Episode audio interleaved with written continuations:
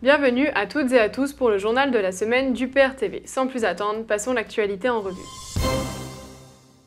Gilets jaunes. Pour le 27e samedi consécutif et malgré une baisse de la mobilisation, le noyau dur des Gilets jaunes poursuit sa mobilisation à une semaine des élections européennes. Ils étaient entre 15 500 et 41 000 samedis en France, dont moins 1600 personnes à Paris. Les appels nationaux lancés à Reims et à Nancy ont attiré respectivement environ 2000 et 1300 personnes. Des tensions y ont éclaté et la police a fait usage de gaz lacrymogène, comme à Lyon et ainsi qu'à Dijon. Cet acte a été marqué par une femme blessée à Reims. En effet, sur des images diffusées par BFM TV, on voit cette femme tomber au sol au passage d'une dizaine de policiers marchant sans précipitation. Après sa chute, l'un des policiers l'enjambe, la regarde brièvement avant de reprendre son chemin, comme les autres, tandis que des street medics prennent en charge la manifestante. Des tracts contre les violences policières collés sur des affiches électorales de La République en marche. À Brive et à Malmort en Corrèze, plusieurs affiches électorales de La République en marche ont été recouvertes par des tracts et des photos dénonçant les violences policières lors des manifestations des Gilets jaunes. Patricia Bordas, référente à l'REM pour la Corrèze, envisage de porter plainte après cette détérioration. Pour En Marche, mutiler des personnes semble moins grave que de détériorer des affiches électorales. Et oui, situation très triste, surtout si on rappelle que l'UPER avait relevé 14 violations de la Constitution par Macron pour appeler à sa destitution, où seul Franck Marlin, député LR, avait suivi. La destitution de Macron aurait été une issue pacifique et juridique à la crise des Gilets jaunes et aurait pu éviter bon nombre de mutilés. D'ailleurs, il va être difficile de croire tous ceux qui prétendent être contre Macron aux européennes, alors qu'ils n'ont pas osé lancer la première étape de la procédure de destitution. Et nous passons à l'industrie. Depuis la liquidation d'Arjo Wiggins dans la Sarthe, il n'y a plus de papier recyclé fabriqué en France, car en effet, les différentes imprimeries françaises n'arrivent plus à se fournir dans l'Hexagone. Une situation qui laisse sur le carreau imprimeurs et clients, pourtant convertis à ce papier récupéré et retraité après une première utilisation. Entre le profit et l'écologie, le libéralisme européen semble malheureusement avoir choisi. Rappelons que ces désastres industriels sont le résultat des politiques économiques d'austérité imposées par l'UE. La sortie de l'euro permettrait à la France de récupérer sa compétitivité avec une monnaie adaptée à son économie. La Chine dévore le bois français. Depuis 2007, les exportations de bois vers Pékin ont été multipliées par 7. Alors que la construction européenne est vantée comme une entité censée nous protéger face aux superpuissances telles que la Chine. Donc dans les faits, le bilan, c'est plutôt la disparition de notre secteur textile. La France est devenue un grand marché à ciel ouvert pour tous les investisseurs de la planète, dépouillant les Français de leurs ressources et aussi de leur patrimoine. Électricité. Le prix de l'électricité ainsi que celui des taxes va augmenter de 5,9% dès le mois de juin. Cette augmentation importante touche particulièrement les foyers payant le tarif réglementé. Ceci est une conséquence directe de la privatisation à marche forcée du marché de l'électricité pour satisfaire aux exigences bruxelloises. Et malheureusement, ce n'est certainement pas la dernière hausse de tarifs que nous verrons, car l'Union européenne demande la cession prochaine des barrages d'EDF, pourtant très rentables, à des concurrents. À Paris, un tiers de l'Hôtel Dieu cédé pour une durée de 80 ans en échange de 144 millions d'euros. Vendredi dernier, l'assistance publique Hôpitaux de Paris a annoncé que la partie de l'hôpital de l'Hôtel Dieu donnant sur le parvis de Notre-Dame de Paris sera cédée au promoteur immobilier Novaxia pour 144 millions d'euros via un bail de 80 ans. Énergie. Le fournisseur de gaz Engie a anticipé la promulgation de la loi Pacte ainsi que la fin des tarifs réglementés du gaz dans le but de commercialiser des contrats au prix de marché. Son anticipation étant illégale, le Conseil constitutionnel demande à réinscrire les tarifs réglementés dans la loi. Heureusement, des contre-pouvoirs existent encore en France. Déchets, la France pourrait devoir payer plus d'un milliard d'euros à l'Europe. En effet, pour compenser le Brexit, le budget européen pourrait taxer lourdement les autres États membres à cause de leurs déchets plastiques non recyclés. Nouvelle-Calédonie et les non-indépendantistes conservent de peu le Congrès. À l'issue des élections provinciales de ce dimanche, c'est de justesse que les loyalistes ont conservé la majorité au Congrès calédonien. Les nouveaux élus auront la lourde responsabilité d'échafauder avec Paris un nouveau statut pour la Nouvelle-Calédonie. Philippe Martinez appelle les syndicats européens à lutter contre tout repli nationaliste. À la veille du 52e congrès de la CGT, mais aussi à l'approche des élections européennes, Philippe Martinez a mis en garde les syndicats européens contre le repli nationaliste et les appelle à ne pas se calquer sur le rythme des États. La Cour des comptes épingle le dispositif censé justifier la privatisation d'aéroports de Paris. Dans son rapport sur le budget 2018 de l'État, la Cour des comptes épingle le Fonds pour l'innovation et l'industrie, qui repose selon elle sur une mécanique budgétaire inutilement complexe et injustifiée. Ce fonds est destiné à financer des projets industriels de rupture comme les intelligences artificielles ou les technologies de pointe. Il est alimenté par les intérêts issus du produit des privatisations et notamment celle d'ADP, dont l'État détient environ 51% du capital. La vente de cette société publique était déjà injustifiable et il apparaît désormais que le fonds d'innovation ne fonctionne pas. En résumé, le dernier argument en faveur de la vente s'effondre. Édouard Philippe laisse assouplir la mesure concernant la limitation à 80 km/h. Le Premier ministre n'y voit aucun inconvénient à condition que cette capacité soit systématiquement assortie de mesures qui garantissent la sécurité des automobilistes. Le Premier ministre est plutôt rétro-pédalant sur cette mesure très impopulaire et exige une sécurité qui reposera sur les présidents des conseils départementaux qui décideront de relever la vitesse à 90 km/h. On devine que s'il avait eu un peu de courage, Philippe aurait reconnu qu'il s'était trompé et aurait annulé la mesure au niveau national. Le député En Marche, Jean-Claude Leclabar, mis en examen pour faux en écriture qu'il aurait commis à la fin de son mandat de président de la communauté de communes du Val-de-Noix. Rappelons tout de même que l'une des promesses de Macron était justement la moralisation de la vie politique. La Fédération bancaire française s'est rendue à Bruxelles le 16 mai 2019 afin de présenter ses dix propositions pour une société bien financée dans une Europe souveraine. Elle remonte au créneau sur la transposition des accords de Bâle qui affaiblirait selon elle les banques européennes face aux banques américaines. L'association professionnelle a mis en avant que les banques de financement et d'investissement, BFI, européennes ont perdu 10 points de part de marché en 10 ans sur le territoire de l'Union européenne, au profit quasi exclusif de leurs concurrentes américaines, pourtant à l'origine de la crise de 2008. Une perte de compétitivité qui n'est pourtant pas seulement due aux contraintes réglementaires, mais à des facteurs structurels, tels que la taille et le dynamisme des marchés financiers américains. Cependant, notre appartenance à l'Union européenne nous force à nous soumettre à une politique commune. Proposer une Europe souveraine reviendrait donc à proposer une autre Europe, ce qui n'arrivera jamais compte tenu des intérêts divergents des 28 pays, qui devraient s'entendre à l'unanimité pour la changer. Et nous traversons la Manche pour parler du Brexit.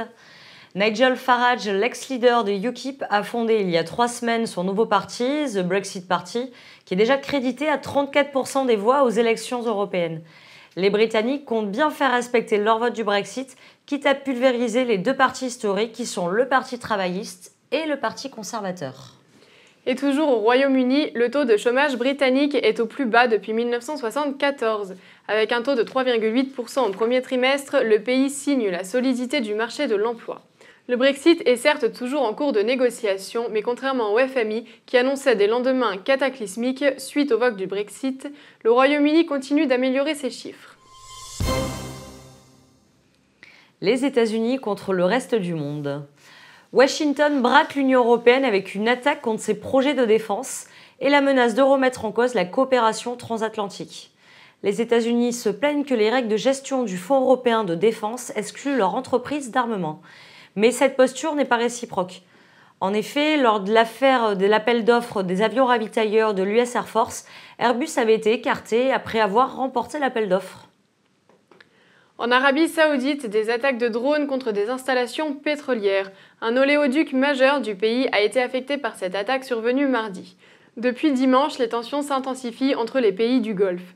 Les rebelles Houthis, soutenus par l'Iran, sont de plus en plus aguerris et leurs drones couvrent désormais l'intégralité du territoire saoudien.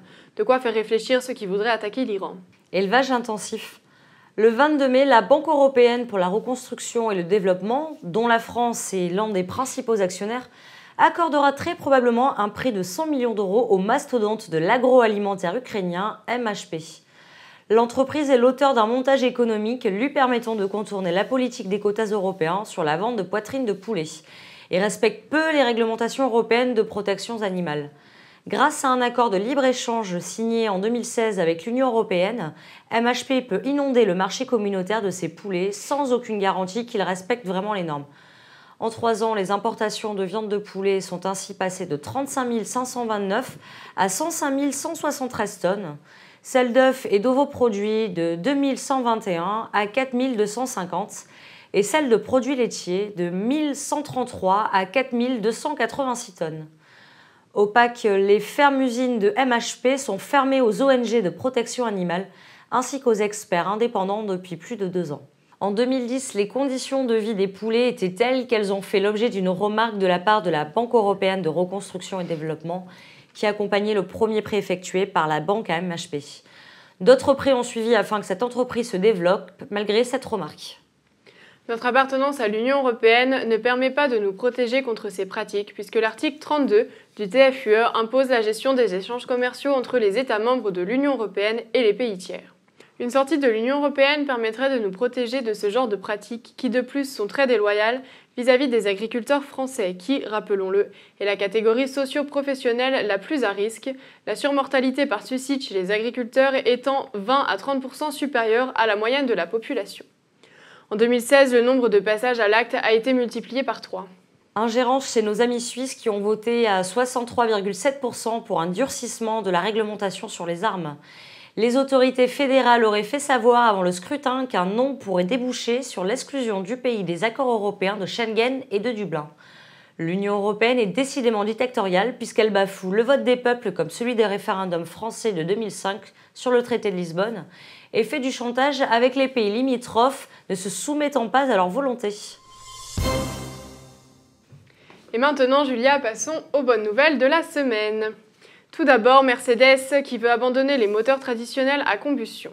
En effet, lundi dernier, le groupe a annoncé que Mercedes-Benz vise à vendre uniquement des voitures neuves neutres en CO2 d'ici 2039 et ne proposera alors plus de véhicules équipés de moteurs traditionnels.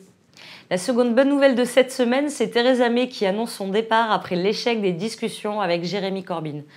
Du fait de son incapacité à mettre en place le Brexit et un accord de sortie mal négocié qui conduit le Royaume-Uni à rester sous la tutelle de l'Union européenne, la Première ministre britannique devrait dévoiler son plan de départ courant juin.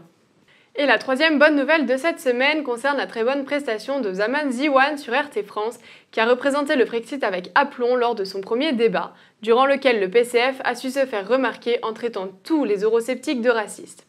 Si vous voulez mieux connaître Zaman, n'hésitez pas à regarder son interview de présentation sur EPR TV. Page spéciale pour la campagne de l'UPR pour les Européennes 2019. Ce dimanche, François Asselineau s'est rendu au marché de Saint-Denis pour tracter et coller des affiches. Voilà, eh bien, on est allé, on fait du travail de terrain. Moi, je rencontre beaucoup de gens. Nous rencontrons beaucoup de gens avec les militants, on distribue des tracts, on colle des affiches. Ce que je vois, c'est que il y a quand même un accueil qui est un bon accueil. Il y a quand même beaucoup de gens qui nous connaissent. En tout cas, la notoriété a beaucoup progressé depuis deux ans, depuis 2017, au moment de la présidentielle. On était beaucoup, beaucoup moins connus. Maintenant, on est vraiment assez, assez largement euh, reconnus. Alors, tout le monde ne vient pas parler, bien sûr. Et puis, il y a des gens, on a des conversations intéressantes. Certains ne sont pas d'accord euh, ou certains euh, n'ont pas réfléchi au-delà de la propagande européenne qu'on entend tous les jours. Mais il y a quand même, je trouve, un bon accueil pour nos, pour nos analyses. Et puis il y a aussi des gens pas mal quand même qui me disent qu'ils vont voter pour nous. C'est quand même plutôt positif. Si on a, nous, on a des députés, on va pouvoir porter un discours radicalement nouveau. On va pouvoir dire qu'il faut sortir de cette dictature. En fait, la construction européenne, elle a été construite par des banques. Elle a été construite par une oligarchie. Eh ben, elle a raison. Voilà. Il faut qu'elle aille voter. Hein. Il faut, faut aller voter le 26. La gifle à Macron, c'est l'UPR. Les Français, c'est des peuples égalitaristes, ils ont besoin de services publics, ils veulent un État puissant, etc. Les pays du Nord, ils veulent justement le contraire, ils ne veulent pas du tout la même chose. Donc, on veut. Merci beaucoup. Non. C'est vrai T'es contre l'Europe, toi Moi, je sais pas. Je suis Lino, moi, ce qui m'a toujours euh, motivé dans mes combats, c'est ce qu'on peut faire pour les jeunes. Donc, vous, qu'est-ce que vous comptez faire? Bah, Pour les jeunes, là, ce qu'il faut, c'est un, leur trouver de l'emploi. Deux, des bons emplois avec des contrats durée indéterminée, pas des petits boulots euh, merdiques. Euh, trois, qu'ils aient donc des perspectives euh, de développement de leur vie personnelle avec des conditions de travail comme celles que nos parents nous avaient léguées. Donc nous, ce qu'on dit, c'est que tout ça est en train d'être démoli actuellement, le chômage, la précarité, les petits boulots, tout ça est en train d'être démoli par l'Union européenne, par la, Banque Centrale Européenne à Francfort. C'est à ça qu'il faut s'attaquer. C'est à ça que nous, on s'attaque. Et c'est justement parce qu'on s'attaque à ça que notre mouvement politique, qui est euh, le troisième en nombre d'adhérents, il est à peu près inexistant dans les très grands médias. Je vais vous prendre un exemple. Il va y avoir un prochain débat sur BFM. Ils invitent les 12 qu'il y avait sur France 2, moins un, c'est moi. Ça veut dire qu'on est la bête noire de BFM. Donc ça, les jeunes des quartiers devraient se dire pourquoi est-ce qu'il est la bête noire de BFM Pourquoi les autres y passent et pas lui? Alors moi, ce que je dis, c'est que là, les élections européennes qui vont avoir lieu, la vérité, vous savez quoi Ça ne va rien changer en fait, parce que les, les parlementaires européens, ils n'ont pas de pouvoir, et les Français, ils ont seulement 79 députés sur 751. Les Polonais et les Roumains, à eux deux, ils ont plus de députés que les Français. Donc ces élections, elles ne vont rien changer concrètement. Mais si les, les jeunes des quartiers vont pas voter, bah, Macron, il va faire un très gros score. Et après, les médias diront bah, c'est formidable, les, Français, ils soutiennent Macron. S'ils votent, s'ils vont voter, s'ils vont voter pour l'UPR, ils, ils enverront une gifle à Macron. Parce que nous, nous sommes le seul mouvement politique qui avons appelé à la destitution de Macron. D'ailleurs, les, les, Front National, Mélenchon, les communistes, tout ça, ils ont refusé de lancer la procédure de destitution. C'est les députés qui le font. Nous, on a demandé qu'ils lancent cette procédure. Et puis les autres, les autres candidats, ils proposent toujours une autre Europe. Nous, on propose de sortir de l'Union européenne. Et c'est ça qui fait peur à Macron et à BFM TV. De toute façon, les jeunes des quartiers, euh, beaucoup de, personnes dans les quartiers ne, ne, croient plus en la politique parce qu'ils ont l'impression que la politique, euh, c'est pas pour eux et ça ne s'occupe pas de leurs préoccupations. Donc l'important, c'est qu'ils puissent comprendre qui, sincèrement, veut faire des, choses pour eux. Et si c'est votre cas, ben, il ne faudra pas arrêter de le dire. Voilà, ben, c'est ce qu'il faut dire. À propos des collages d'affiches, nous remercions tous nos militants pour leur mobilisation pour le collage des affiches sur les panneaux électoraux. Nous les invitons à maintenir leurs efforts sur cette semaine. François Asselineau et les membres de la liste ont eu de nombreux passages médias cette semaine, comme France 2, France 3 ou encore RFI, que vous retrouverez sur notre site upr.fr. Nous vous rappelons qu'il reste deux grands meetings de la liste Ensemble pour le Frexit. Le premier se déroulera le 2 mai à Lyon avec beaucoup de colistiers, notamment Zaman Ziwan, Vincent Brousseau et Charles-Henri Gallois. Malheureusement, François Asselineau ne pourra pas s'y rendre car il sera sur le débat de France 2. Le meeting se terminera donc à 22h30 au commencement du débat. Le deuxième meeting aura lieu cette fois-ci à Aubervilliers le 24 mai. On attend un maximum de personnes et François Asselineau sera bien évidemment présent. Nous rappelons à tous nos militants que selon le code électoral, euh, il sera interdit de battre campagne à partir de 23h59. Et voilà, c'est la fin de ce journal et nous nous quittons sur le nouveau spot de campagne. À très bientôt. À bientôt. Nous dénoncerons l'Union européenne en son cœur, mais nous ne ferons pas la politique du pire. Nous voterons chaque sujet dans l'intérêt des Français. Notre média UPR TV réalisera chaque semaine un reportage sur le Parlement européen pour informer les Français. Ce n'est pas l'argent qui nous intéresse. Chaque eurodéputé versera une partie de son salaire à un fonds géré par l'Union populaire républicaine et qui servira aux victimes des manifestations, aux plus démunis ou encore au bien-être animal. Le 26 mai, votez ensemble pour le Frexit, la liste de l'UPR, la seule liste qui fait vraiment peur à Macron.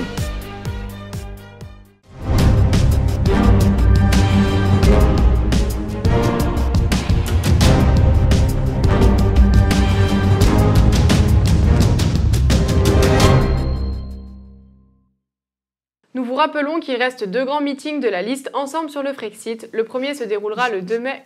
Ensemble pour le Frexit. J'ai dit sur le Frexit. je m'en doutais. Je me suis dit, je dis un truc louche. Parce qu'en fait, sur la liste, sur le Frexit, bon bref. Tout, tout, tous vous serez tous sur le Frexit. Le pauvre. Le petit, le soft, le hard. le hard, le... c'est ça, le hard Frexit. C'est ça, le hard Frexit, ouais.